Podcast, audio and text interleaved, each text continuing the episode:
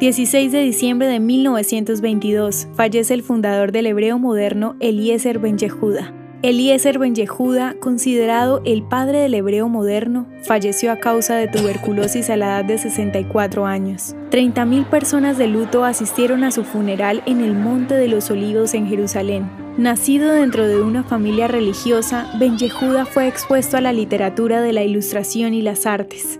A temprana edad comenzó a interesarse en la literatura hebrea y la idea del renacimiento nacional judío.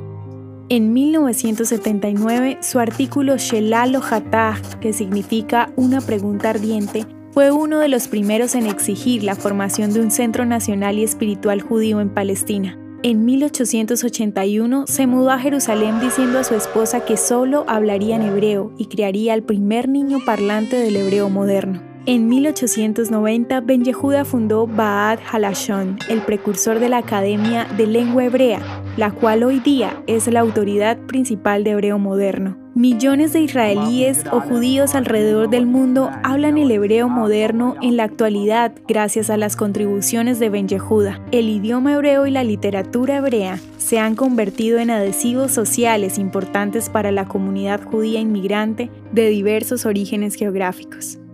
¿Te gustaría recibir estos audios en tu WhatsApp? Compartimos nuevos episodios todos los días. Suscríbete sin costo alguno ingresando a www.hoyenlahistoriadeisrael.com. Hacerlo es muy fácil. También puedes encontrarnos como arroba hoy en la historia de Israel en Instagram, Facebook, Spotify y otras plataformas digitales. Comparte este audio para que otros conozcan más acerca de Israel. Este proyecto es realizado por Philos Project. El contenido original de hoy en la historia de Israel fue provisto por el Centro para la Educación sobre Israel.